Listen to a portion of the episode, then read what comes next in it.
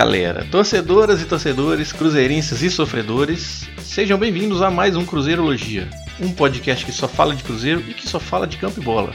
Sem firulinhas, sem piadinhas sem graça, sem arbitragem. Aqui a gente só tenta falar do que acontece dentro das quatro linhas. E não é que o Cruzeiro finalmente ganhou? Pois é, a gente já tava com saudade desse sentimento, dessa sensação. Talvez a gente até tinha esquecido um pouco como é que era, mas tá aí, esse sabor gostoso da vitória que a gente lembrou como é que é, proporcionado por essa vitória contra o Santos aí que teve algumas coisas, algumas coisas, questões que a gente vai debater aqui, essa expulsão no começo que condicionou o jogo, mas vamos deixar isso para debater depois. E infelizmente no dia que a gente consegue voltar a vencer no masculino, no feminino a gente virou a chave pro outro lado, né, pro lado errado. Num dia que não deu nada certo para as meninas e tomamos uma sapatada que acho que traduziu bem o que foi o jogo, mas vamos falar sobre isso mais, mais tarde também. E ficou difícil para a volta, né? Mas fé, vamos ter fé. Eu sou Cristiano Candian e para fazer o programa número 58 comigo, eu tô aqui com o time completo, a Ana Luísa e o Iron Luiz. E aí, Ana, beleza? Tudo certo?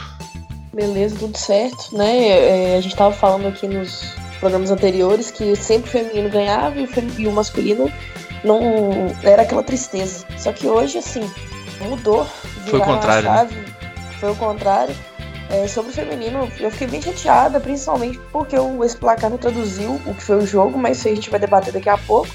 E muito feliz com, com o Cruzeiro agora, finalmente jogando como Cruzeiro, como um time grande e, e aproveitando, tirando o melhor desse elenco, que não é barato, todo mundo sabe disso. Finalmente a Era Sene chegou, né? É, começou a Era Sene, mas devagar com andor, né? Vamos debater sobre isso mais tarde. Vamos. E aí, Iron? E você, cara? Qual é o seu sentimento? Tudo bem? Fala, Cândia. Fala, Ana. Um alô aí a todos os torcedores.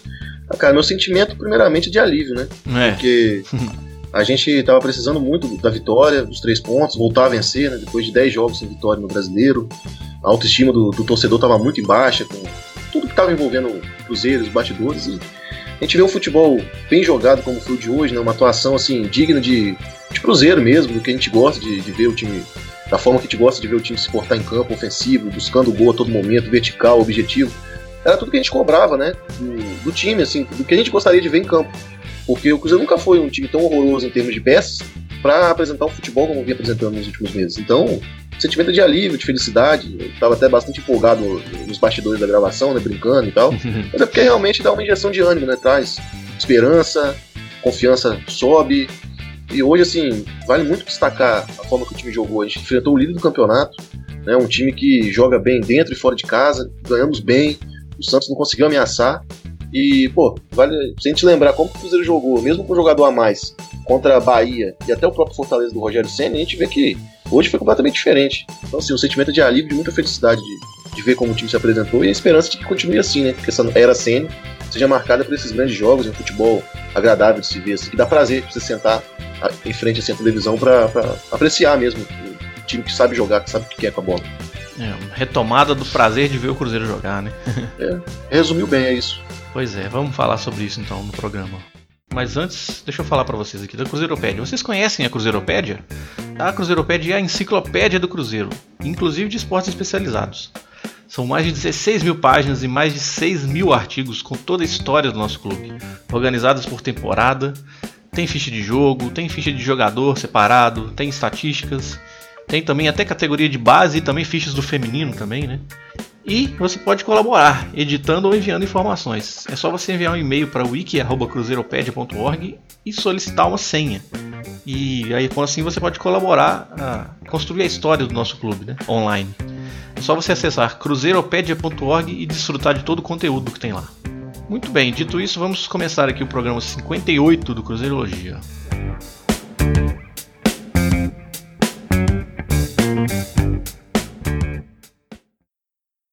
Cruzeirologia, episódio 58. Bom, galera, ao contrário do que a gente vinha fazendo nas últimas semanas, quando a gente falava primeiro da parte boa para falar da parte ruim, hoje vai ser o contrário, porque nós temos uma tradição aqui de começar o programa falando do feminino, e infelizmente o jogo do time feminino contra o São Paulo não foi bom. É, quem não viu o jogo, ou quem só viu esse jogo, pode estar achando que o Cruzeiro estava num nível muito abaixo do São Paulo, ou quem analisa só o placar acha que o jogo foi um passeio no parque para o São Paulo. Não foi. O jogo não foi para 4 a 0 na minha visão. O Cruzeiro, inclusive, antes da falha da Renatinha, que é o primeiro gol do São Paulo, o Cruzeiro estava melhor na partida. O São Paulo não tinha chegado nada e a Miriam já tinha conseguido duas bolas pela direita, perigosas. E o jogo até começou de uma forma que eu não esperava, sinceramente. Eu achava que o São Paulo fosse dominar o meio-campo, mas não aconteceu isso. O Cruzeiro conseguia achar as pontas para jogar, fazer transição rápida, conseguir defender bem sua área, mas aí um gol como esse, que você toma um cruzamento despretensioso e a bola escapa da mão do goleiro e entra, eu acho que isso minou toda a confiança, sabe? É um golpe psicológico. As jogadoras sentiram, até por ser final, por estar tá passando na TV aberta, tudo isso conta, né? É, inclusive, eu acho que isso teve até uma influência assim, no, no, nos gestos técnicos das atletas já antes do gol do São Paulo. Né? Apesar do Cruzeiro estar um pouco melhor, você via que estava faltando um capricho melhor no último passe, na finalização. E infelizmente, depois desse gol, as meninas sentiram um pouco. Depois a, a Yaya fez um golaço, né, um petardo de fora da área, que o Cruzeiro não conseguiu espanar a bola. E aí, com 2 a 0 contra, ficou difícil remar. Né? Uh, o segundo tempo também foi um jogo muito de, de, de, disputa. O São Paulo já bem mais tranquilo, jogo um momento psicológico muito melhor. E aí já fez o terceiro gol numa escapada da Otília pela direita da Valéria. Eu, eu, lembro que antes do jogo eu falei que a Ari, que era a camisa 10 do São Paulo, uma das principais jogadoras, estava fora, mas que o São Paulo tinha três jogadores, outras três jogadoras perigosas, que era a Valéria, a Yaya e a Otília. A Yaya fez o segundo gol e a Otília fez a jogada do terceiro gol e a Valéria fez o terceiro gol. Quer dizer, o ataque do São Paulo foi um ataque muito eficiente, na verdade. O São Paulo não fez, fez por onde para fazer quatro gols, fez, mas mais na eficiência, né? não foi tanto por volume de jogo. E o Cruzeiro, não, porque o Cruzeiro teve algumas chances, inclusive na cara da goleira. Destacar aí só o último, o último chute que a Paloma teve na cara da, da Carla, que é a goleira de São Paulo. Chutou em cima da Carla. Isso é totalmente falta, para mim, é totalmente falta de confiança. Já com 0 a 4 contra. Então, assim, ficou bem difícil pro jogo do Mineirão. Esse resultado, inclusive, eu acho que uma pena isso, mas tirou muito público do Mineirão, né? Se fosse uma derrota menor, certamente ia ter mais público no Mineirão. E aí só resta para nós ter fé, né? De achar que vai conseguir fazer pelo menos um 4 a 0 e levar para pênalti a decisão, mas eu, eu acho muito difícil, realmente. E, por fim, eu só queria dar já, desde já, dar parabéns para essa, essa comissão, para a Bárbara Fonseca, coordenadora, e para as atletas, porque no seu primeiro ano já conseguir uma final. É, eu até falei isso depois do jogo. Aí teve até um seguidor que falou assim: Eu duvido que você ia ser tão bonzinho com, com, com o time se fosse masculino. Eu falei: Claro, não seria, não, é, porque é outro contexto, entendeu? Esse time feminino só tem um ano, menos de um ano. E já chegou nesse ponto, então eu acho que elas merecem todo parabéns. Fica aqui minhas felicitações aí para toda a comissão e todos os atletas por terem levado o nome do Cruzeiro a essa altura já no primeiro ano e que ano que vem seja ainda melhor. Eu gostaria que esse cara me respondesse como que era o rendimento do Cruzeiro depois de cinco meses de fundação. É, não, ele falou, ele falou zoando. Ele não falou ah, com, sim. ele não falou com, com tom de, de, de, encher o saco, não. É porque realmente não tem como você ter a mesma régua, né? É diferente sim, demais. Claro. Você tem termos de investimento, de preparo. Eu acho que vale mais ressaltar mesmo é o que elas fizeram em seis meses né, de trabalho. Pô, você conseguir chegar numa final de campeonato nacional, conseguir acesso à primeira divisão, né, de 12, 12 jogos agora, o Cruzeiro venceu, venceu 11. 10. 10. 10, aliás. O Cruzeiro venceu 10, perdeu 2, marcou 35 gols. Acabou agora sofrendo 10 porque tomou 4, mas assim, é, acontece, né, cara? Faz parte do futebol. É, um, eu acho que foi um placar até que não condiz muito assim com a realidade do jogo. Eu acho que o Cruzeiro merecia pelo menos ter feito um gol, sei lá, um 2x1 de repente. Seria mais justo, digamos assim, com as meninas. Mas faz parte, né, cara? Foi como eu falei, eu acho que agora é, é jogar o segundo jogo de cabeça erguida porque elas estão representando o Cruzeiro, elas já tiveram um feito muito grande. Sim, terminar digno. Então, né? é, terminar de forma digna e vamos lá. Só, só acaba quando, quando o juiz apita. Apesar de que eu acho tem. que já, já, já, já é digno, né, velho? O é, chegou claro. na final, pô. Sim, pô, o primeiro campeonato acesso, chega na final, é, pois é. é. Como diria o Everaldo Marques, enquanto tem bambu tem flecha. É. Né? Vambora. É só pra deixar claro aqui que eu não acho que o Cruzeiro foi superior no jogo, não. Eu acho que o São Paulo realmente mereceu ganhar. Eu só não acho que foi pra 4x0. Sim, sim, foi, com, né? certeza. E 4x0 foi um placar elástico demais. O, o aspecto emocional pesou muito. É, a gente via acho. as meninas cometendo muitas falhas técnicas que elas não costumam cometer, assim. Sim. A própria Duda, né, que é uma, uma garota muito jovem, estava apagada, enfim. É, apesar que eu achei que ela foi uma das mais lúcidas, assim, no jogo. Meteu uma bola na trave, cara. Nossa, que é. pecado. É. Mas enfim. E aí, Ana, o que, que você achou desse jogo aí? Eu acho que você traduziu muito bem aí, você e o Iron, que realmente não, não condiz, o, o, placar não condiz com a realidade do jogo. Né? É, é triste, né? Porque foi 4 a 0 e A gente já sabe que a tolerância para o futebol feminino, seja ele dentro do próprio clube e fora também com a torcida, é, é baixa. Né? Eu triste é. aí pela Renatinha que falhou, que é uma ótima goleira que já salvou o Cruzeiro né, durante o campeonato, nos jogos que ela jogou, esteve muito bem. Só que, infelizmente, numa final, um jogo que tinha muito mais audiência, ela falhou. Né? Então é triste isso, né? Porque a gente sabe que o futebol feminino é muito, é muito, é muito menor assim, o nível de tolerância.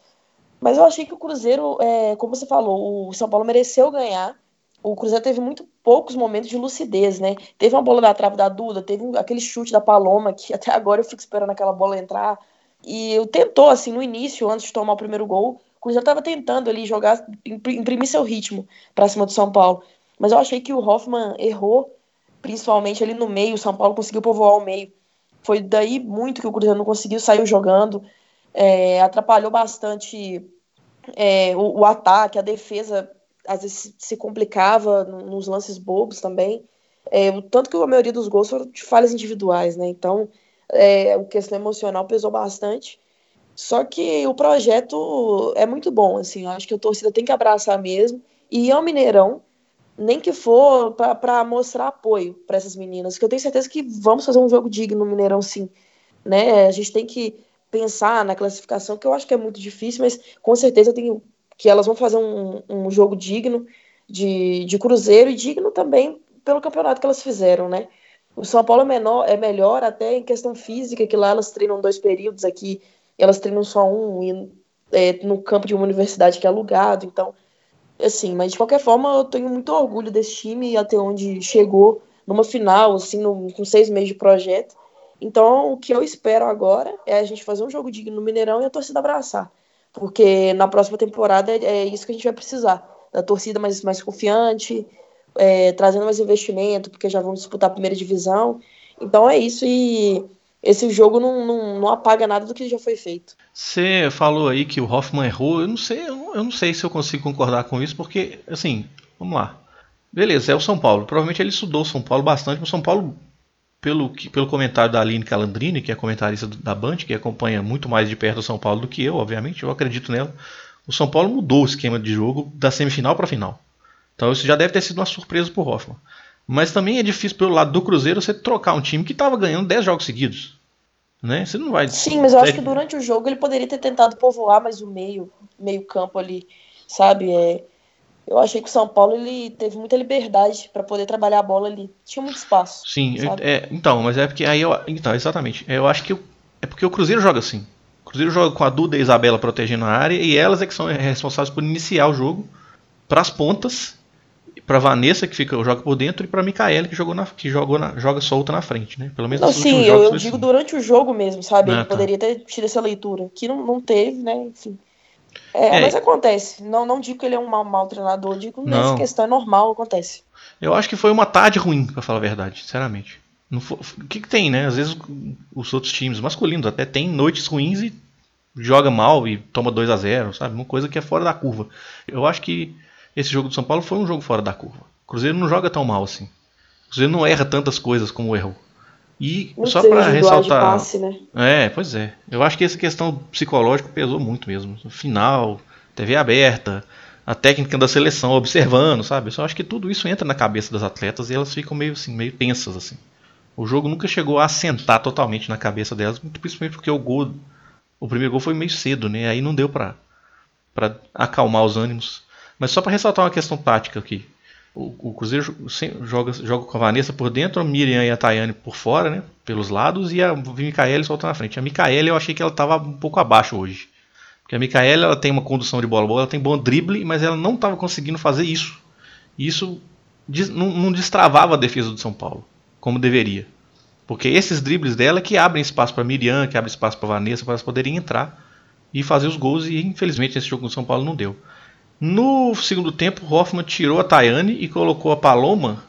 Mas eu achei que ele ia colocar a Paloma, que a Paloma é centroavante, eu achei que ia colocar a Paloma na frente, recuar a Micaele para jogar de 10 e abrir a Vanessa. Mas ele não fez isso, ele colocou a Vanessa e a Micaele e deixou a Paloma marcando ponta. E foi logo depois que a Paloma entrou, inclusive, que teve a jogada do lado esquerdo, que a, a esquerdinha não conseguiu é, ganhar da Otília na velocidade, a Otília cruzou para dentro e aí a, o rebote falhou ali também, né, da zaga. A Pires foi fazer a cobertura, ficou só ali e Janaína dentro da área e nenhuma das duas conseguiu pegar o rebote. Aí o terceiro gol acabou o jogo. Enfim, infelizmente é isso que é isso acontece. Bola para frente. A esquerdinha tomou o terceiro cartão, não vai jogar o segundo jogo no Mineirão. Então é provável que entre a Isa Leone na lateral direita e a Janaína passe para o lado esquerdo. É, lembrando que a Dantas, né, que seria a lateral esquerda reserva, ela está lesionada, eu não sei se ela vai ter condições. Outra informação, a Cristiane que, que jogou a Copa do Mundo pela seleção brasileira, não vai jogar o segundo jogo também, porque ela não vai ter condições. Mas a Ari, que é a jogadora, uma das jogadoras mais importantes do São Paulo, volta para jogar esse jogo, então vai ser bem difícil, cara. A gente tem que ter fé. E pensando para o futuro aí, a gente tem que falar aqui da, da, da Federação Mineira, né? O palhaçada que a Federação Mineira está tentando fazer com o Campeonato Mineiro Feminino. Nunca tinha cobrado taxa de arbitragem antes. E aí a, a informação que circula, eu, eu, não posso confirmar isso porque eu, não, eu, eu, tô, eu recebo informação de terceiros. Mas a informação que circula é que o Atlético pressionou pela profissionalização, entre aspas, do campeonato e por isso que teve a restrição a times amadores, que já foi um embrólio. E também pela taxa de arbitragem, que o, o, o argumento da FMF é esse, de que a, o campeonato profissional, a arbitragem que tem que pagar é os clubes. Enfim, e aí, como eu falei, né, nada de novo sob o sol de Minas Gerais. A FMF se ajoelhando para o Atlético, se é que essa informação é verdadeira, né? mas enfim. Quem liderou o levante contra o, essa cobrança dessa taxa foi a Bárbara, foi o, foi o Cruzeiro. E todos os outros times, curiosamente, inclusive o Atlético, acataram. E, e aí o campeonato corre nesse risco de não acontecer por causa disso. Vamos ver o que, que vai desenrolar essa semana. O que eu acho mais inacreditável é, se essa informação realmente proceder, o Atlético indo contra a participação de clubes amadores. Se a gente for parar para pensar, uma das competições, se não a competição mais tra tradicional do futebol é mundial, que é a Copa da Inglaterra, ela admite times amadores. Então, Sim. assim, qual o problema disso, né? De você democratizar o campeonato, trazer mais, mais clubes que, se tiverem condições de atuar, por que não? E a atitude da, da FMF só, só vai de encontro a tudo que estão tentando fazer para fomentar o futebol feminino, né? A própria CBF trouxe até uma técnica agora de fora, muito renomada, e em contrapartida, suas federações vão jogando contra né, a modalidade, não dá para entender. A FMF está na contramão, né? Do resto é, do mundo. É uma vergonha, né? Mas vindo da FMF, é, não nos surpreende, infelizmente. Mas sabe o que é curioso também? Você falou do, da participação dos times amadores. A Copa BH de futebol feminino, que é uma competição de futebol amador, o Atlético participou. E foi campeão. Coisa curiosa. Dizer, o time profissional participou da Copa de um é. campeonato amador, mas o time amador não pode participar do campeonato profissional. É uma total incoerência, né? Uma total incoerência. Assim, não, mas assim, eu não quero acusar ninguém aqui, entendeu? É, claro, a gente só tá. Claro. Porque depois, né? Depois as pessoas vêm, enfim, interpretam errado, mas enfim. Sim. Então tá aí esse embrólio, vamos ver o que, que vai desenrolar essa semana aí. Provavelmente essa semana vamos ter uma definição, pelo menos se vai ter ou não, se alguém vai ceder ou não. Enfim, vamos ver. Bom, é isso, né? Vamos passar para para a vitória, né? Finalmente a vitória do, do Cruzeiro masculino depois de tanto tempo, depois de mais de um mês sem ganhar. Vamos lá. Cruzeirologia, episódio 58. Pois é, pessoal. Cruzeiro 2 a 0 no Santos, líder do campeonato. Mas assim, antes de vocês falarem, eu já queria dizer isso também, porque é uma coisa que eu acho que tem que. Vocês até falaram isso aí, o Iron principalmente, quando falou na abertura dele. Todas as análises têm que partir do, partir da, da, da, do contexto da expulsão do começo do jogo. Não dá para tirar isso da análise. Ah, o Cruzeiro dominou, o Cruzeiro dominou. Dominou também porque tinha um a mais.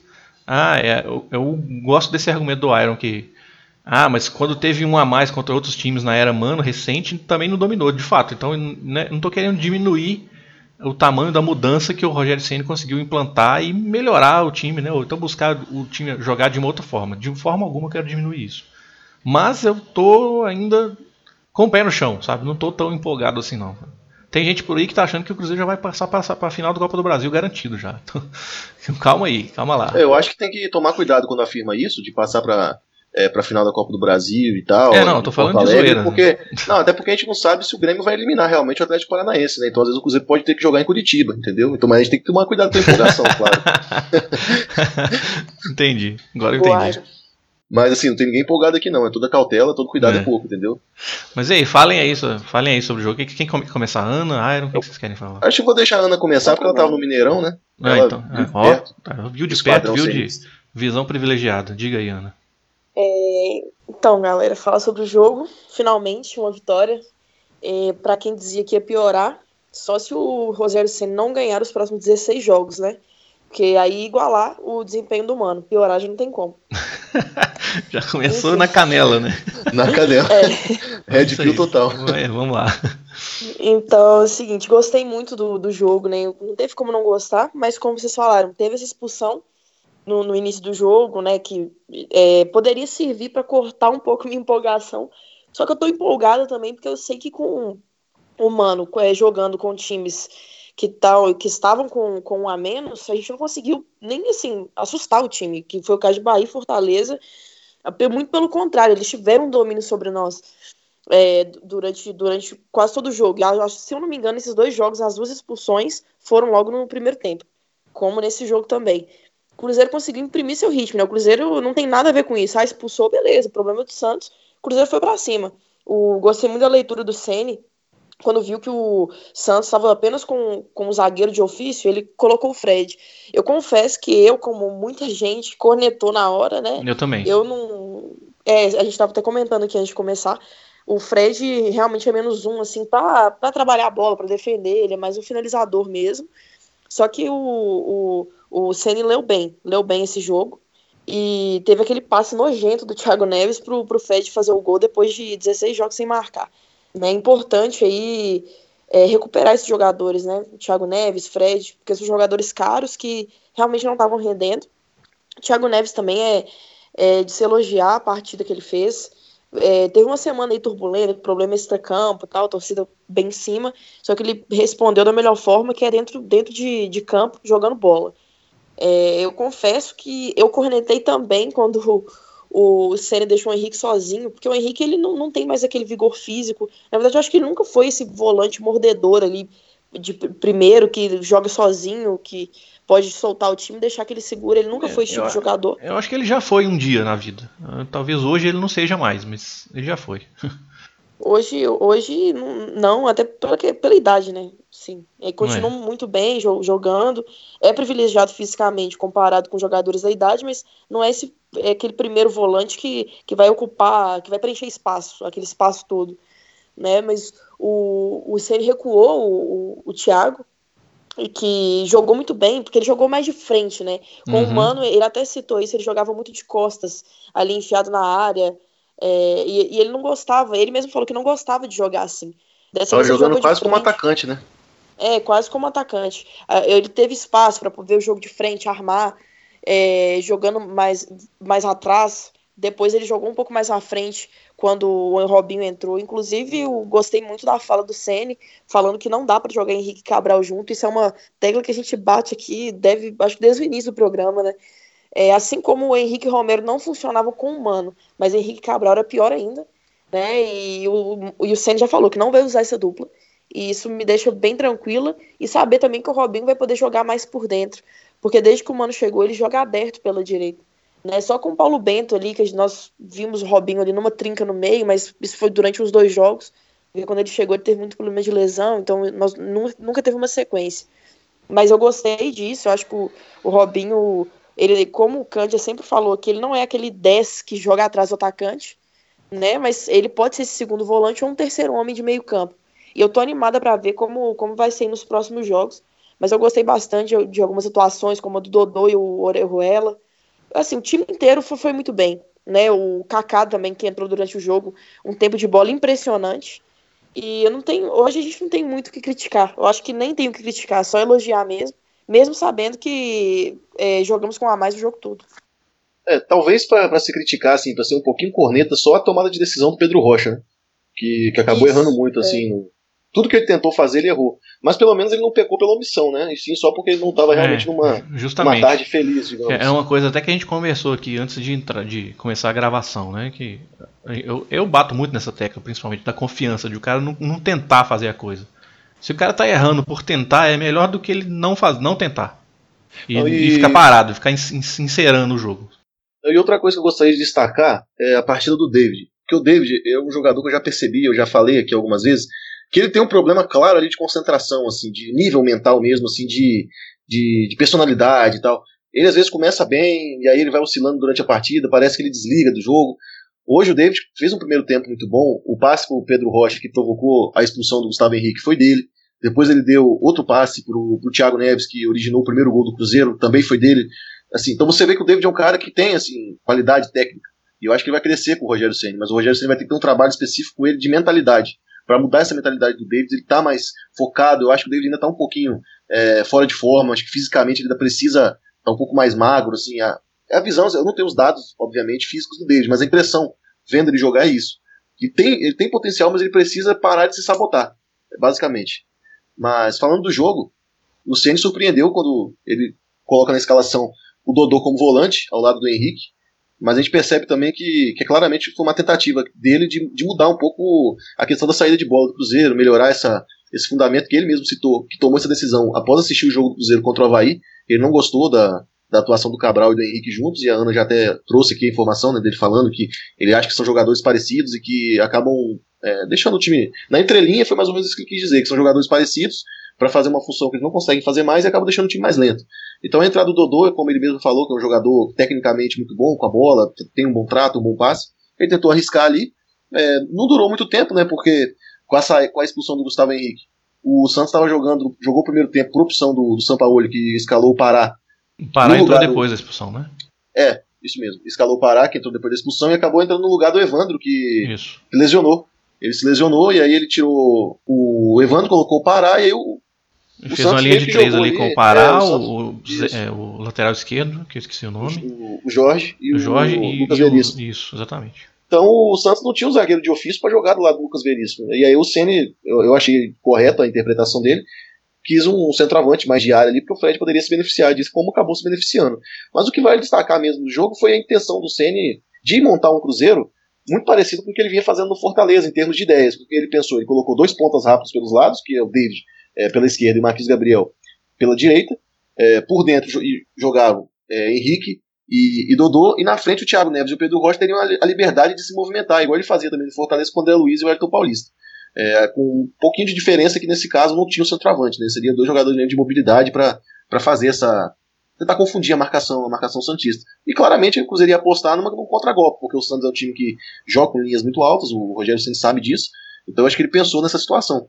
De colocar jogadores rápidos pelos lados para escapar e explorar as costas, né? Mas, é, de certa forma, dá para dizer que funcionou, porque o lance da expulsão foi exatamente isso, né? Exatamente, Escapar do David pelo lado. Exatamente. E um passe em profundidade para a velocidade do Pedro Rocha. E aí entra aquilo que a gente falou, né? Que a expulsão muito cedo do, do Gustavo Henrique mudou completamente a cara mudou do jogo. completamente, sim porque aí o Sampaoli teve que mudar a sua estratégia, então já não era mais um Santos propositivo, que teria bola. Passou a ser o Cruzeiro. E aí tá a principal diferença. Porque quando a gente pega e analisa o Cruzeiro que jogou contra Bahia e Fortaleza com um jogador a mais, é, a Ana citou que as duas expulsões foram no primeiro tempo, na realidade, contra Fortaleza foi aos 20 do, do segundo tempo, e naquele momento o Cruzeiro teve três finalizações no gol e terminou o jogo com mais posse de bola, 68, mas pouco produziu. Quem levou mais perigo, na real, foi o Fortaleza naquele, naquele jogo, vocês, vão se lembrar. Uhum. Contra o Bahia foi ainda pior, porque apesar de ser um time reserva, o, o, o Bahia teve o Arthur Kaique expulso ainda no primeiro tempo, aos 42, então o Cruzeiro teve todo o segundo tempo para poder ganhar o jogo, de repente. E a gente terminou o jogo com menos posse de bola e com menos finalizações que o Bahia. A gente finalizou seis vezes, duas no alto. Quer dizer, o Cruzeiro não ameaçou, e as finalizações que a gente deu foram chutes que não levaram perigo pro, pro Douglas naquela oportunidade. Então o Cruzeiro, assim, ele se defendeu mesmo com um a mais. E, e contra o Santos também, a gente pegou o líder do campeonato, que jogando fora de casa, são oito jogos, eles venceram metade, quatro vitórias, estavam sempre marcando gol. Então, assim, foi uma coisa impressionante. Porque eles só não tinham é, marcado fora de casa ainda, contra o CSA, que eles empataram 0 a 0 e contra o Palmeiras, que eles perderam de 4 a 0 né? E no jogo de hoje o Cruzeiro amassou, literalmente amassou, com a expulsão do Gustavo Henrique. O Cruzeiro jogou ali com o Henrique sendo um volante mais posicionado ali à frente da zaga para fazer as coberturas. Em alguns momentos a gente teve uma certa dificuldade, principalmente quando o Sotel escapava, porque ele é muito rápido, né? E a gente sabe que o Henrique não tem mais a mesma vitalidade para cobrir grandes espaços assim. Mas mesmo de, dessa maneira, o Cruzeiro seguiu muito rápido, muito vertical, é, todo momento tentando triangular, tentando opções de ultrapassagem dos laterais. Então eu gostei muito de, de ver assim a forma como tanto o Dodô quanto o Orejuela davam amplitude e os pontas trabalhavam por dentro. Né? O Marquinhos Gabriel vinha para dentro, é, o David também cortando para dentro, o Pedro Rocha com, com liberdade para flutuar. E o grande destaque do jogo, não tem como ser diferente, foi a atuação do Thiago Neres que ele atuou num uma um posicionamento diferente do que ele estava acostumado a fazer. Ele vindo de trás, então tendo espaço para ver o jogo, tendo um pouco de liberdade também, pelo fato de, de ter um jogador a mais. Ele atuando como um volante mesmo, ele foi o camisa 10 de fato. Ele ditou o ritmo, ele movimentou, ele criou jogada, ele finalizou, ele deu assistência, ele fez gol. Então, assim, fez de tudo o Thiago Neves no jogo de hoje. Para mim, foi o melhor jogador em campo. E destacar também a partida segura que fizeram os zagueiros, né? Apesar do Cruzeiro não ter sido ameaçado, o Fabrício Bruno mostrou uma qualidade muito interessante que foi o passe em profundidade. É, ele acertou seis lançamentos de sete que ele tentou, e o segundo gol passa por ele, que é o passe que ele dá da defesa, que quebra a linha de marcação do Santos e chega do Pedro Rocha. Então eu gostei muito assim dessas, dessas novas ideias, é um Cruzeiro é, mais propositivo, Cruzeiro que terminou com mais posse de bola que o Santos, terminou 66% de posse de bola, 21 finalizações, 10 no gol. O, o Everson teve que fazer grandes defesas, porque senão teria sido uma goleada. Então, assim, muito satisfeito, é uma primeira impressão que traz confiança, que traz motivação. E agora a gente vai enfrentar o CSA e depois o Vasco, né? Com boas perspectivas aí de conseguir se afastar desse Z4 e, de repente, por que não sonhar até com coisas maiores no campeonato, uma briga por G6, ainda tá difícil, obviamente, mas não custa sonhar, né? O CN me permitiu sonhar um pouco mais e voltar a sorrir. É, bom, bons resumos. Mas eu queria tocar em alguns pontos aqui, também na parte tática mas indo de trás para frente no campo. Primeiro falar sobre é, a zaga, né? Fabrício Bruno, boa atuação do Fabrício Bruno.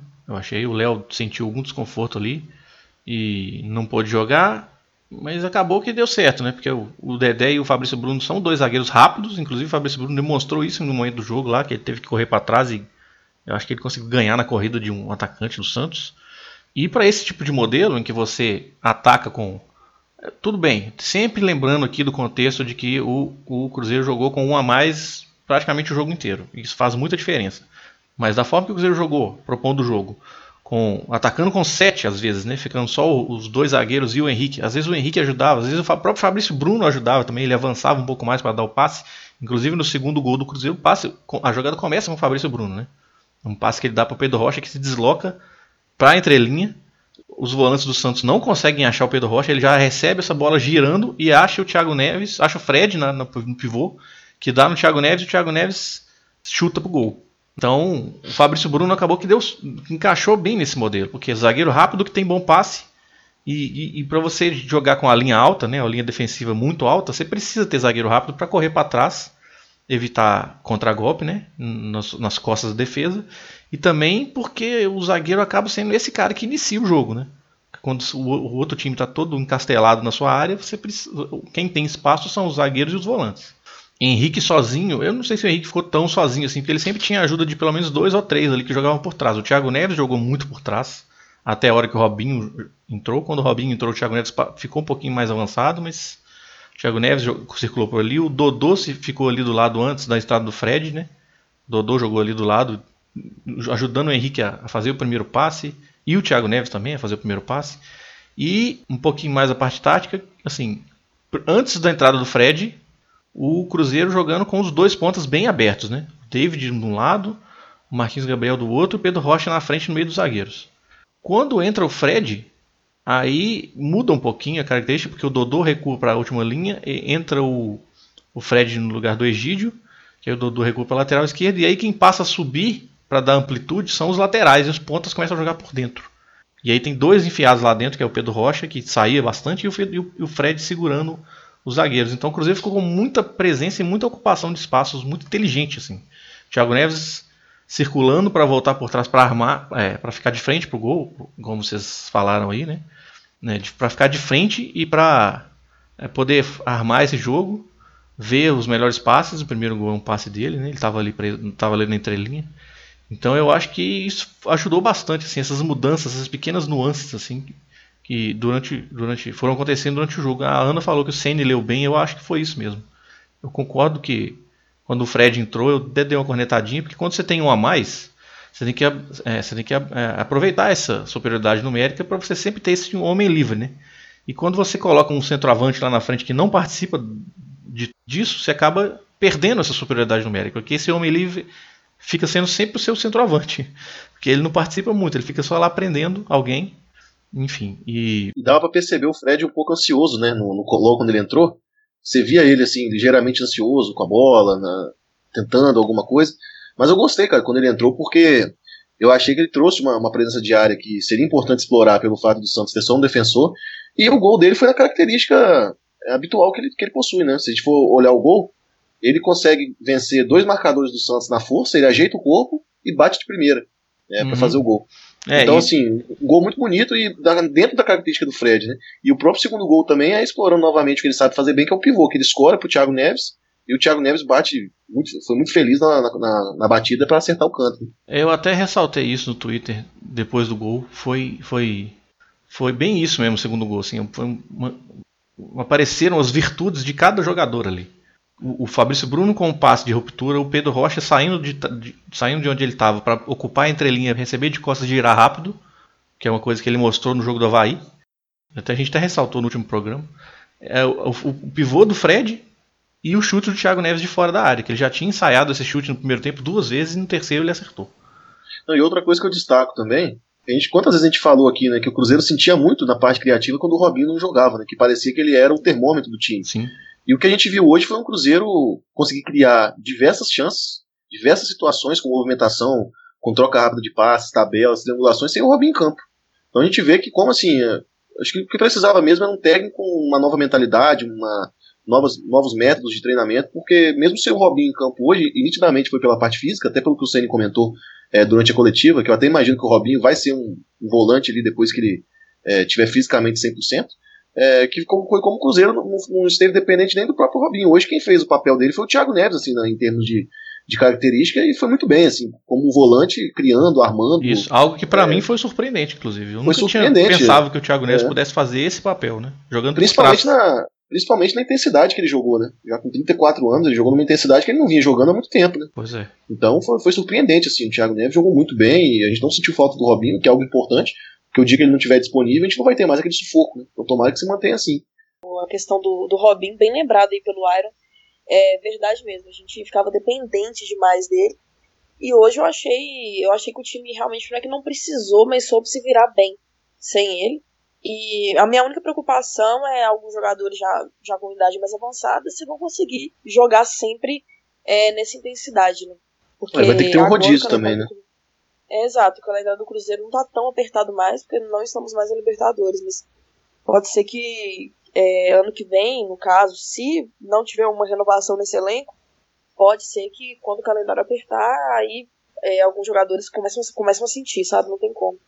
Agora, um jogador que merece, assim, fazer parte dessa renovação, e eu espero que o Cruzeiro esteja dando um jeito de, de encontrar dinheiro para comprar o passe dele, é o Orejuela, né? Sem jogador dúvida. espetacular, né? Sem dúvida. É, a partida dele hoje, Nossa, hoje ele foi quase.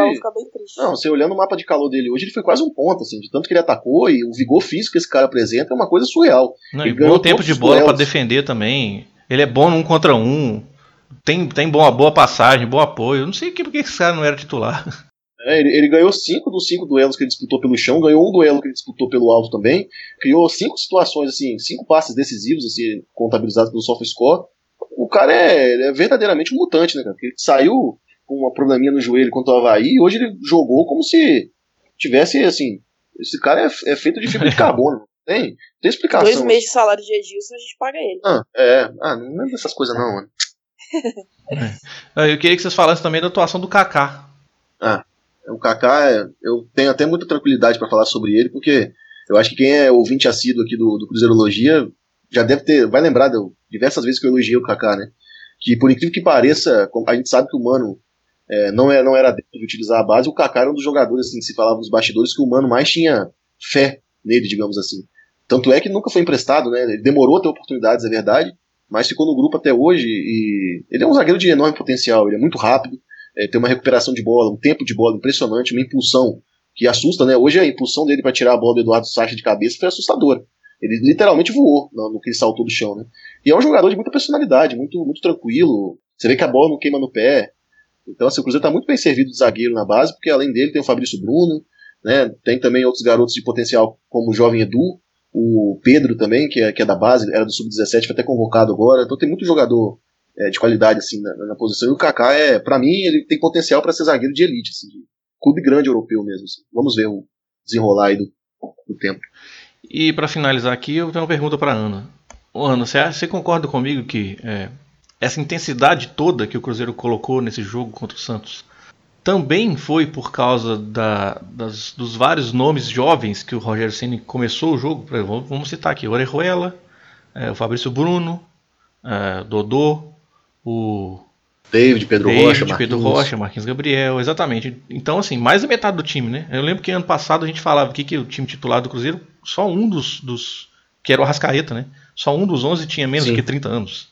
E depois Já- o Lucas Silva, né? E aí agora já não é mais isso, né? Agora, pelo menos esse jogo contra o Santos, mais da metade do time foi de jogadores mais jovens, com maior vigor físico, mais capacidade pulmonar, vamos dizer assim, né? Você concorda comigo que parte da razão é essa? Concordo, Porque com um time cheio de veterano, não consegue prender a bola no ataque ali o tempo inteiro, porque é uma intensidade muito grande que o Cruzeiro impôs, né? Com, com um time todo, como jogava com o mano todo, de, de mais, maiores que 30 anos, aí é complicado, né? Ele realmente não consegue. É, por exemplo, se fosse um Ariel Cabral mesmo, a gente já sabe que ele não aguenta um ritmo tão pesado assim, sabe? Ele joga bem um jogo ou outro, mas se der uma sequência aí é, de jogos, principalmente num jogo do estilo Rogério Ceni, que ele falou que vai, o time vai ser mais agressivo, não vai ser só por causa desse jogo, expulsão, não. Vai ser assim, né? Então eu acredito que foi sim, por causa dos nomes mais jovens na frente ali. O Pedro Rocha começou ali no ataque, flutuando ali, os pontos abertos, David.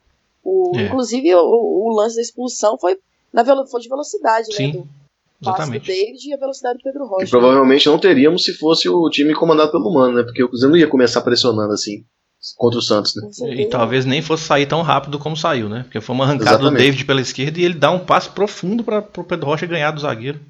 E aí Exatamente. causar a expulsão. Né? né? E a bola foi perdendo velocidade com o tempo que ia chegar no pé dele, né? É, é? lógico que ele, porque é jogador de velocidade, então o David mandou à frente sabendo que ele poderia chegar. Mas eu confesso que na hora que ele deu o passe, eu falei, nossa, vou parar no goleiro. gente. Mas ainda bem que, que conseguiu o lance da expulsão aí. Muito bem. Vamos encerrar o assunto por enquanto, porque eu tenho certeza que as perguntas do pessoal a gente vai, vai dar mais assunto aqui para nós ainda. Então vamos passar para o bloco de perguntas. Cruzeirologia, episódio 58. Perguntas da audiência que vocês mandaram pelo Twitter aqui para nós. Então vamos começar aqui com o Danilo Moraes. Vocês acreditam que o Ceni vai usar o Fred titular? E se não vier nenhum volante, o Dodô pode ter sequência ali? Eu não sei se vai usar o Fred titular, porque ele entrou, ele entrou com o Fred hoje por causa das circunstâncias do jogo, né? Que tinha um zagueiro só, com um jogador a mais. Enfim, eu não sei. O Dodô, eu acho que o Dodô pode sim ter sequência nessa função, porque eu lembro que quando o Lucas Silva saiu, e com a saída do Lucas Romero também, eu até reclamei aqui no mesmo programa que o Cruzeiro agora estava um, um elenco curto de volantes, né? O corpo de volantes do Cruzeiro ficou, ficou curto, ficou fino. E tava faltando várias características agora. A gente não tem um volante passador. Talvez o Rogério Senna tenha identificado isso e tenha visto no Dodô um potencial para ser esse volante passador que o Cruzeiro precisa ter. Ele até tentou fazer esse papel no começo, acho que até que ele nem foi tão mal assim. Mais uma vez, colocando aqui a ressalva de que era um jogo, um jogo que tinha um jogador a mais e que aí, por causa disso, abriu muito espaço para o pessoal que estava jogando naquela faixa. Porém, eu acho que o Dodô pode ter sequência ali sim. O que, que vocês acham? Olha, eu acho que ele é uma opção. É uma opção o, o- pela falta e, é, de volantes no elenco. O, o Ceni pode optar sim, mas não acredito que vai ser sempre a primeira opção para começar o jogo com o Henrique, né? Aí a gente tem que ver du- durante os próximos jogos mesmo. E tem alguns volantes aí que foram emprestados. Alguns não, né? Tem o Lucas Nonoca, né? Tava É que no Boa Esporte, Já voltou já né, no empréstimo. que já voltou, né? É que rescindiu Aí- por causa de lesão, eu acho, uma coisa assim. Isso, isso, tá tratando de uma lesão no pubis, na toca. Então, assim, tem, tem o Lucas aí, Lucas Nonoca, né? Vamos ver se o Ceni vai querer utilizar, mas de qualquer forma, ele ali é pra fazer a função do Henrique, né? Seria um reserva do Henrique. Pelo menos eu enxergo assim, né? Não sei como o Ceni usaria. Mas é uma opção, o Dodô é, jogando de volante. Só que o Egídio, se ele continuar jogando mal, assim, na, na lateral, É, o Dodô vai ter que ir pra lateral, usar- né? vai ter que usar o Dodô ele mesmo. Dodô o novo Lucas Romero do lado ao contrário, né? Eu acho que foi uma situação circunstancial, assim, pelo fato do. Sim. Eu acho que o CN não, não, não detectou no Robinho ainda é, condição física 100% para estar atuando por ali, mas o que ele deu a entender é que vai ser o Robinho, esse cara a jogar mais recuado ao lado do Henrique. Mas eu acredito que o Dodô pode sim ser uma opção, até porque não deu para ter uma certeza assim 100% de como, como ele vai atuar por ali, porque ele acabou atuando pouco, né? Foram apenas 20, alguns 20 e poucos minutos como volante, depois ele voltou para lateral. Agora, foi uma tentativa válida, né? Porque a gente tá, tem uma carência grande é, de jogador nessa, nessa função. Só que eu gostaria de ver o Ceni tentando, de repente, o- utilizar o Ederson ali, né? Às vezes, o, porque o Ederson é um volante de ofício. E às vezes ele pode se, se destacar, é, porque ele tem um, um bom passe, uma saída de bola boa. Então, assim, eu acho que poderia usar o Dodô de forma circunstancial, mas a, a princípio eu, eu, tentaria dar oportunidade para o Ederson, que é um jogador mais jovem, é da função, e o Robinho deve ser o titular por ali quando ele estiver bem. Muito bem. Próxima pergunta aqui, na verdade, é uma brincadeira do Davidson Vieira. A minha pergunta é: já posso esperar um Cruzeiro Juventus na final do Mundial do ano que vem ou estou me precipitando já que a Juventus não ganhar Champions há um bom tempo? Nossa, é que a gente tava, é que eu tava falando aqui que a galera, eu tava falando antes da gravação aqui com o pessoal que eu tô sentindo que tem uma galera que tá empolgada demais assim, em excesso, mas tudo bem. Mas é o que eu falei também, eu compreendo isso, porque a diferença nem, é nem de nível de atuação que eu vou dizer, tá? Vou dizer de, de, estilo de jogo. Que o Cruzeirense gosta desse estilo de jogo. Então a diferença desse estilo para o estilo que era do Mano, somado a todos os desgastes de três anos que já vinha, né? A torcida sempre reclamando desse estilo, enfim. É. Eu entendo, por isso que dá essa, esse sabor, assim, essa, essa, aparece muito, então o Cruzeirense gosta demais disso. Então, eu entendo esse tipo de reação, mas vamos com calma, gente. Foi só um jogo, uma circunstância especial né? Jogando com um a mais o tempo inteiro. Então, calma aí. Eu quero ver mais, eu quero ver mais, uns três, uns quatro jogos ainda para para ver, até para ver como é que o Cruzeiro do Rogério Senna vai jogar mesmo, né? Porque o, o jogo de, de, contra o Santos não foi um, um bom indicativo disso, né? Mas enfim. Mas é, de novo, não quero diminuir que o Cruzeiro jogou bem. O Cruzeiro jogou bem, isso é inegável. Não quero diminuir a boa atuação do Cruzeiro nesse sentido, mas calma lá. Não é tanto assim não, né? O Ellison da Rocha. Com a entrada do Dodô hoje pelo meio, o Cruzeiro vai tentar no volante as características mais próximas que o Ceni quer por empréstimo? É, essa é uma boa pergunta mesmo. Eu acho que pode ser sim. Porque o Cruzeiro tá, falta esse, esse volante no, com essa característica no Cruzeiro, né? É a resposta que a gente deu pro, pro outro tweet. É, o Cruzeiro tá tentando até o Jobson, né, do Santos. Que é, o Santos é, tá dificultando aí a liberação. Que é um volante que é, tem essa característica. Né? É, é um volante com essas características. Sim. Só que o presidente do Santos ele é o cara mais volúvel que existe, porque ao mesmo tempo que ele dá sinal verde pro jogador buscar um clube junto com o seu empresário, quando acha ele quer cobrar 20 milhões de reais. Aí não tem como, né? Difícil. Ana, vou te colocar nessa sinuca aqui, ó. O Alberto de início ele tá perguntando: você acha possível um 352? Nossa, gente, calma. calma, mas por, por agora eu não enxergo de jeito nenhum. Não é nem momento, né, para isso, né? Tentar isso é. agora. Acho que todo, todo esquema tático é válido, mas eu acho que precisa de, de tempo, de, de aprimoramento, jogadores assimilarem novos conceitos, não é simplesmente é, distribuir em campo, né? Por isso que eu acho que depois de três anos com um trabalho muito sólido naquela, naquele quesito 4-2-3-1, você causar uma ruptura assim logo de cara é arriscado, né? Acho que é um esquema para se pensar lá mais para frente, se tal pro ano que vem, talvez. É, o cenário que o Ceni chegou é de é, recuperação no Brasileiro justamente. e tentar classificar na Copa do Brasil. Então não dá para fugir muito do, do, do, trabalho, sabe? Não é. dá para implementar uma filosofia completamente nova. Não, e até porque também você vê que tem, poucos são os times do Brasil que jogam com linha de três atrás, né? Porque os é, jogadores brasileiros. Paulo, é, porque os jogadores brasileiros não têm essa disciplina. Você jogar esse 3-5-2, você precisa ter muita disciplina tática, tem que ter uma característica de zagueiro também, muito, muito peculiar. Você tem que ter vários zagueiros, tem dois dos três zagueiros tem que ter bom passe. Senão você não tem saída de bola. Então assim, já começa aí. Bom, vamos passar aqui para o próximo. É o RMS, o De Salles. O Ceni já chegou entendendo que o Henrique e Ariel não devem jogar juntos. Fiquei surpreso em ver Dodô de volante. Vocês não deveriam explicar por que o Dodô? É, três perguntas sobre o Dodô já. Parece que foi uma novidade que pegou muita gente de surpresa. Acho que a gente já acabou falando, né? É, pois é. Porque ele tem um bom passe, né? E o Cruzeiro não tem esse jogador que joga nessa característica que tem um bom né, nessa região do campo com um bom passe. Ele podia ter colocado o Robinho ali de cara. Mas eu não sei se o Robinho teria físico e capacidade de marcação que o Dodô tem. Eu acho que o Dodô marca melhor que o Robinho, né? Então. É, eu não, tenho, não sei também se o fato do Dodô ser canhoto tem alguma coisa a ver também, sabe? Porque tem, esse tipo de detalhe a gente acha que não tem a ver, mas tem. Mas eu não sei se é, nesse caso se aplica. Próximo aqui do TK, cenismo. TK sou eu. O Fabrício Bruno mostrou muita qualidade nos passes hoje, tanto de lado quanto passes entre linhas e lançamentos, além de ter um bom tempo de bola e vigor físico. Acham que ele pode vir a ser testado na função de primeiro volante no lugar do Henrique? Se sim, ele pode sair bem? Hum, Iron, responde essa aí. Não, não fale isso não. Eu acho que já ia inventar demais. O Fabrício Bruno é zagueiro, não é volante. Porque é diferente o cara jogar na última linha e jogar como volante ele tendo que cobrir o zagueiro. Não, não. Acho que não, não precisa disso.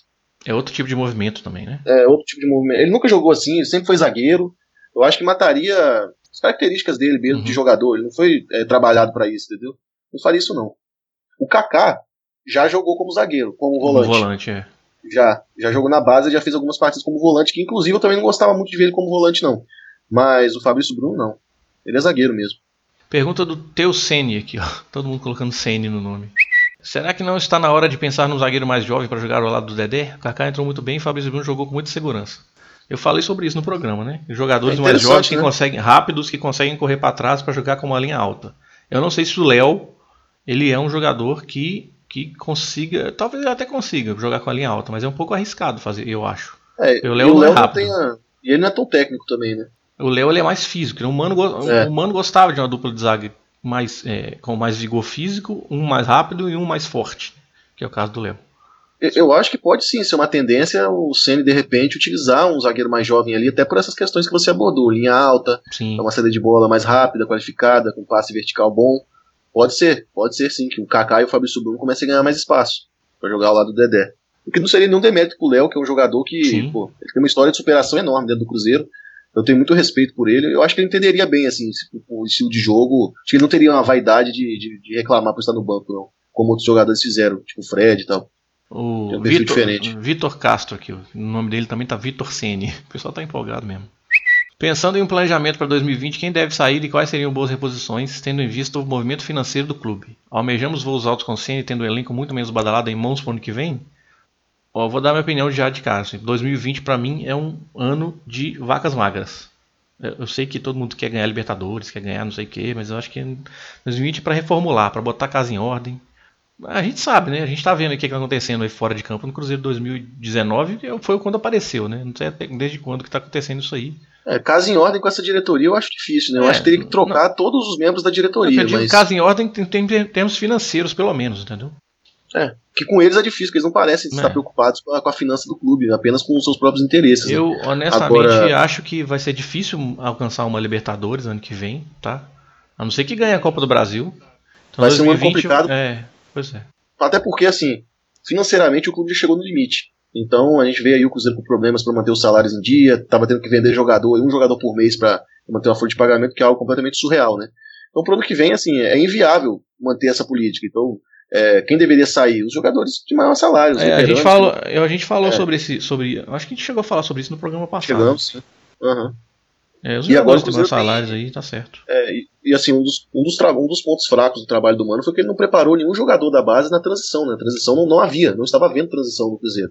Então agora os meninos estão entrando porque não tem, não tem quórum mesmo. Então, assim, eu acho que o principal ponto que o CN tem que fazer agora é preparar essa garotada que está subindo, nomes como o próprio Kaká, é, o Maurício, o Wellington, o Ederson, o próprio Wellington também, que, que o CN até elogiou ele Uhum. depois do treinamento, o Popó, porque esses jogadores vão, vão ser assim, o esqueleto do, da, da reformulação para o ano que vem. E aí é apostar em jogadores de, em baixa, né? Jogadores pouco conhecidos, porque Que é- vai ser a nossa realidade. É a pergunta do Sávio aqui, ó. O Ceni deixou claro que deseja mais um homem de velocidade. O nome do Guilherme do esporte está sendo falado. Me pergunto se vale a pena o investimento, já que temos alguns garotos da base com potencial. Qual a melhor opção? Você falou do Wellington aí, né? Isso. O caso do Guilherme realmente assim é um, é um ponto a, a a se falar. Eu até falo isso porque eu acompanhei ele, principalmente quando ele estava no Botafogo em 2017. Ele surgiu muito bem lá. Ele, ele foi revelado pelo Grêmio é, em 2016, não teve muitas oportunidades, ele foi emprestado para o Botafogo. No Botafogo ele fez uma boa temporada em 2017. E aí eu achei que ele daria o salto, que ele seria aproveitado no Grêmio no ano seguinte, né? Receber chances e tal. Só que não foi isso que aconteceu, porque o Grêmio tinha o Pedro Rocha e tinha o, o Cebolinha. Então acabou que ele não, ele não recebeu oportunidades como é, esperava. E ele foi repassado para Chapecoense. Na Chapecoense ele começou bem, é, jogou 30 jogos lá, se não me engano, marcou 6 ou 5 gols, não sei. Só que ele perdeu espaço também na Chape. Aí ele foi repassado para Curitiba, ou seja, ano passado ele passou por dois clubes, Chapecoense e Curitiba. No Curitiba ele fez acho que 16 jogos, marcou dois gols. Não, não chegou a 20 jogos pelo Curitiba. E esse ano ele foi pro esporte. Ele foi pro esporte também emprestado pelo Grêmio. O contrato dele com o Grêmio, se não me engano, acaba agora em dezembro, se não estou enganado. E tipo assim, o- no, no esporte ele tá vivendo a melhor fase da carreira. É, na Série B, ele já marcou 6 gols e deu 5 assistências em 14 jogos pelo esporte, é o principal jogador deles. Então assim, ele tá com 24 anos. O salto para ele tem que ser agora. Assim, ele vai ser um jogador de clube grande ou vai ser sempre esse jogador que é rapidinho, é, de time É. médio? Entendi. Porque ele tem, ele tem claramente um problema Até assim, é o ponto de decisão virada da idade também, né? É, o start dele é agora. A virada de chave para ele tem que ser agora. Se ele vir pro Cruzeiro, ele vai ter personalidade para jogar no Cruzeiro? Pelo que, eu, pelo que eu acompanhei dele, na minha modesta opinião, posso estar enganado se ele vier, eu torço para estar enganado, não é jogador para Cruzeiro. É porque assim, o Rogério indicou ele pro Fortaleza. Agora, todo respeito ao Fortaleza, É. uma coisa é o- é um reforço pro Fortaleza, outra coisa é um reforço pro Cruzeiro. E eu tô ressaltando isso porque ele é um cara que já teve experiência em clubes é, um pouco maiores não foi tão bem assim. Então, eu fico nessa dúvida, porque é diferente de um jogador que tá, tá vindo para ter sua primeira, seu primeiro momento assim no clube grande. Então tem aquela expectativa de se o cara vai dar certo, se não vai dar. No caso dele, não. Ele já tá rodando há algum tempo e pela idade, ou ele vai agora ou ele não vai mais. Então, se ele vier, tomara Sim. que dê certo, mas realmente é uma preocupação assim a contratação dele. Porque realmente ainda não, não se provou tanto, ao ponto de, de a gente poder cravar aqui que apostar nele vai ser melhor do que usar um jogador da base, por exemplo. Ana, pergunta do João Miguel. O Fábio demonstrou hoje que também vai conseguir jogar com os pés? Eu não achei que ele foi tão exigido com os pés, não. Mas tá me irritando um pouquinho a questão dele do tiro de meta dele, não tá passando do meio campo algumas vezes. Mas. Você sabe enfim. que eu acho que isso pode ser treinado? Porque eu acho que antes talvez ele mandava o tiro de meta pro centroavante, né? Normalmente o Fred, para o Fred disputar pelo alto, que o Fred tem essa, essa valência, né? Mas agora não, agora o, tiro, o Ceni pode ter falado para ele, ó, tiro de meta agora você vai jogar naquele cara ou naquele cara, ou naquela região ou naquela região. Não sei. É. Mas eu não achei que ele foi tão exigido com os pés hoje, assim, né? O, não precisou. Não, eu não teve aquele teste, né? Que é o time adversário pressionando ali, quase dentro da área, e o goleiro ter que sair jogando, tocando para os zagueiros ou para o volante. Não teve esse teste ainda, então não tem como falar. Mas o Fábio e o Rafael, os dois goleiros assim principais nossos, não, não foram treinados para isso, né? Então eu acho um pouco difícil ter que implementar isso agora, assim para jogar estilo Fernando Diniz, né? Que uhum. o, traz o outro time todo pro campo e o goleiro sai jogando, tocando ali, como se fosse um terceiro zagueiro. O, o Ceni falou sobre isso na coletiva, né? Que o Fábio, com 39 anos, tá ainda já no final da carreira dele, já tentando ainda acrescentar coisas ao estilo de jogo dele. Ele até falou que eu não, tenho, não tenho nada a acrescentar pro Fábio, porque, pelo amor de Deus, né? Ele até elogiou a, é, então, a é. disponibilidade é. do Fábio em tentar fazer uma coisa diferente. Né? É, eu concordo que não foi aquele jogo assim que o Fábio passou sufoco, mas eu acho que ele, o Cruzeiro jogou mais com o Fábio com os pés do que antes, né? Pelo menos. Acionou um pouco mais. Não foi, foi fácil, né? Que ele só mandou a bola fácil, mas enfim. Vamos ver. Eu acho que. Então, respondendo a pergunta aqui, ele demonstrou que vai conseguir jogar com os pés? Não. Porque. Não, não mostrei. Que, né, que ele precisa, precisa passar por uma situação mais difícil, né? Mais uma pergunta aqui do RMS, o De Salles. Eu achei interessante Marquinhos Gabriel, Pedro Rocha e David juntos. O Senna entrou com os três maiores velocistas que temos. Vocês acham que há tendência de manter os três? Ah, eu, é difícil falar em tendência tendo um jogo só, né? Assim, para avaliar. Eu não sei, sinceramente eu não sei essa resposta. Eu acho que como o Rogério gosta de jogadores de velocidade, eu acho que pode ser uma tendência. Mas tem que esperar aí, né, mais jogos para ver se vai ser isso mesmo ou não. Os três, eu não sei, mas que ele vai utilizar dois velocistas abertos, não mais igual o Mano fazia, que era um atacante de um lado e um meio de outro, isso eu tenho certeza, que é a é, característica dele. Isso aí é, já dá para dizer que é, mais fácil de afirmar que vai ser assim, né? Uhum. Agora, eu acho que os três vai depender muito da situação de jogo também, porque às vezes pode ter partidas que exigem um centroavante, né, um jogador mais fixo na área, e aí você utiliza só dois pontos abertos com o centroavante sendo o pivô a referência. Uhum. E pode ter outros jogos que exigem uma maior mobilidade, e aí o Ceni de repente aposte no Pedro Rocha, né? Como um falso 9 e tal, até porque ele tem essa, essa capacidade de ser versátil. Vai depender do jogo. Pergunta do G Goreon. Vocês esperam ver o Ceni usando somente um volante sempre? Nossos atacantes vão dar conta fisicamente da marcação alta todo jogo? Acho que vão se cansar e vai faltar atacante para isso. Olha, o calendário do futebol brasileiro realmente é muito exigente nesse sentido. Eu não sei se vai ser um volante sempre, mas eu acho que vai ser a linha principal, eu diria. Aí ah, vai, não tem atacante disponível por suspensão ou por cartão amarelo, aí tem que. Ou por, até por lesão mesmo, né? Por poupar jogador, aí nós temos que ver, mas eu acho que tendo, tendo o elenco mais à disposição, eu acho que ele vai sempre optar por essa. Um volante que a gente está falando aqui é um volante de ofício, né? Porque normalmente sempre vai defender dois por dentro ali. Então... Eu acho que ele vai sempre optar por jogadores mais técnicos. Até pelo, pelo que eu acompanhava os times dele, assim, tanto no Fortaleza quanto no São Paulo, ele nunca foi muito de usar volante que cão de guarda, não. No Fortaleza, tanto o Felipe quanto o Juninho marcavam, mas sabiam jogar também, sair jogando. Então ele vai sempre optar por isso. Se vai ser um volante só ou dois, aí vai depender, né? Uhum. Mas eu acho que ele vai sempre exigir dos jogadores essa capacidade de criação e de participação também no jogo. Pergunta do Stone de Marlo aqui. Achei muito boa a movimentação do Dodô nos 20 minutos como volante, e o Henrique afundando entre os zagueiros para gerir saída de bola também foi ok. Laterais também bastante abertos, dando amplitude, ficou bem claro. Dá para tirar daí um estado do que o Rogério Senna pede, pretende pro time? É, então, basicamente sim. É então, mas, é, mas é, de novo, né? É um jogo só, né? É, mas aí também dá mais. pra falar. Mas dá pra falar baseado também no, no trabalho que ele fazia no Fortaleza, sim, né? nos anteriores. O conceito era bem esse. Assim, sim. É, laterais dando amplitude, os pontas trabalhando por dentro, é uma saída de bola rápida, com intensidade, os volantes sempre, eh, os zagueiros é, sendo exigidos para estimulados para ter esse, esse passe em profundidade, é, lançamentos também, é, o Ceni fazia muito isso também de lançamento dos zagueiros, é, buscando o lateral expondo as costas do, do, do, uhum. time adversário, e hoje a gente viu o Fabrício Bruno um lançamento por Erruela, né, era uma coisa que até se reclamava muito, Candy, que o Cruzeiro é, tira, virava pouco o jogo, né, Sim. fazia poucas viradas de bola, e hoje a gente já viu isso acontecendo um pouquinho mais, é, é basicamente isso. É, pergunta do Igão. Vocês acham que depois do jogo de hoje o Ceni pode vetar a vinda do Jobson? Não. Tá mais fácil não. é o presidente do Santos vetar. Acho que não. não. O Cruzeiro, precisa, o Cruzeiro precisa de volantes não. urgentemente. Uh, e, e, o Jobson agrada ele também. É. Então não, veta, não.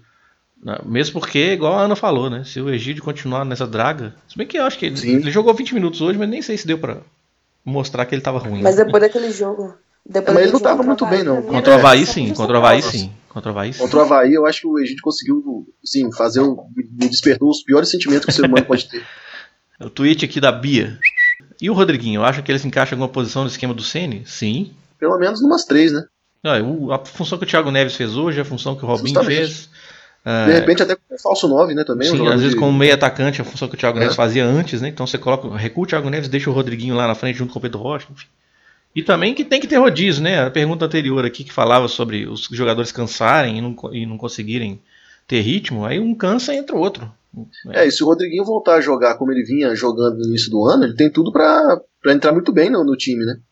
Porque ele é um jogador com características interessantes. Ele só estava vivendo uma fase ruim, é, potencializada pela lesão lombar, né? Então, uhum. se ele voltar bem, assim, recuperado fisicamente, eu acho que ele tem tudo para crescer na mão do Rogério Ceni também, porque ele vai saber explorar muito bem as características do Rodriguinho, que é um cara que faz esse trabalho também de área a área, é, pisa muito na, na, na, área adversária, gosta de fazer gol. Acho que ele pode crescer muito na mão do Rogério. Aqui eu vou fazer os dois tweets do Lucas Antunes Lopes aqui, que ele fez dois comentários apenas, não é uma pergunta. Vou ler os dois de uma vez só. Apesar de ter sido um jogo atípico pela expulsão, também ficaram com um pouco mais de esperança na Copa do Brasil. Não quero me iludir, mas acho que dá pra fazer os 3 a 0 lá. não, não dá pra fazer 3 a 0 contra o Inter lá, não. Desculpa. Ah, eu ainda tô bem centrado assim na questão. Eu, é. eu vou assistir esse jogo sem, sem expectativa, entendeu? É, franco atirador, é, né? É. 1 a 0 eu acho factível. É, eu acho que o que pode facilitar pra gente é que o favoritismo tá todo do lado do Sim. Inter, né? E, e até então, pode acontecer muita perder. coisa até lá, né? O Inter vai jogar Sim, Libertadores, claro. o Cruzeiro não. É. E não vão ter o Guerreiro, né? E o Edenilson, né? É, o Edenilson pode ser que até jogue. Hum, difícil, né? É, porque pelo que eu vi, ele estava se recuperando rapidamente, assim, mas a tendência é que ele não jogue mesmo. E o segundo tweet do Lucas Antunes Lopes é: ele comentou na coletiva que assim que voltar a ter dois jogos por semana, fica difícil manter eles todos os jogos e indiretamente perdeu mais um velocista pro elenco. Ah, é exatamente na linha da pergunta anterior, né? De todos os velocistas, quando se tiver quarta e domingo, quarta e domingo, que os velocistas não vão ter gás para aplicar essa intensidade toda. É, não tem jeito. É. é isso. E para finalizar aqui é do Lucas Borges, a última. Pergunta, a queda de rendimento a partir do minuto 65 foi muito acentuada? Será que esse elenco tem condições físicas de atuar na intensidade de jogo do Ceni? Eu não acho que teve queda de rendimento a partir do minuto 65, não. Eu acho que foi por opção. 2 a 0 no Cruzeiro foi administrando e tal. Você acha isso, Ana, também? Não, acho que é questão de administrar mesmo o jogo, né? O, o time que joga o tempo todo ali, igual o Cruzeiro estava jogando em cima do adversário, é normal depois que faz um um resultado aceitável, dá uma segurada no jogo mesmo. É, mas então, então foi queda de rendimento, né? Foi tipo por opção mesmo, vamos segurar aqui 2 a 0 tal. Teve até um, um comentário durante a transmissão de que o Sandy falando pro Roela, falando assim, não vai mais. Chega, já passou muito, agora fica aqui tranquilo. Quer dizer. É, até porque também chega uma hora que. Pô, era 10 jogos sem vencer no brasileiro, é, tava ganhando de 2 a 0 Se toma um gol ali, o Santos ia crescer. Então, tem que ser inteligente também, né? Não dá pra ficar. E, e mesmo assim, uma certa queda de rendimento, a gente ainda teve uma chance inacreditável de marcar com o Marcos Gabriel e Fred, né? É verdade. Bom, é isso, fechamos aqui. Fechamos o bloco de perguntas e assim a gente fechou o programa. Vamos nessa que já passou de uma hora. Eu acho que vai passar de uma hora. Eu só sei depois da edição, mas enfim. Muito bem, pessoal. Esse foi o programa número 58 do Cruzeirologia. Espero que vocês tenham curtido. Certamente vocês curtiram, porque foi a primeira vitória depois de tanto tempo, né? Uf, alívio. Vamos lá, espero que semana que vem a gente volte aí com outra vitória em cima do CSA e quem sabe com o título das cabulosas, né? Nossa, vai ser difícil, mas enfim, vamos lá. Temos que ter fé. Estamos aí em todas as plataformas de podcast, estamos aí no, no Spotify, estamos no Google Podcasts, no Apple Podcasts. Todos esses endereços estão lá no nosso site, o cruzeirologia.com.br. No nosso site também tem o endereço do nosso feed, que você pode copiar e colocar no seu agregador, no seu programa, no seu aplicativo preferido aí, o seu escutador de podcast Nosso Twitter oficial é o arroba Cruzeirologia. Eu sou o Cristiano Candian, arroba Candian. Eu sou o Aino Luiz, arroba Iron Underline Fall, FA2Ls. Sou a Ana, arroba Reality Diva com W. E é isso aí, semana que vem a gente volta. Valeu pessoal, até mais. Valeu, galera.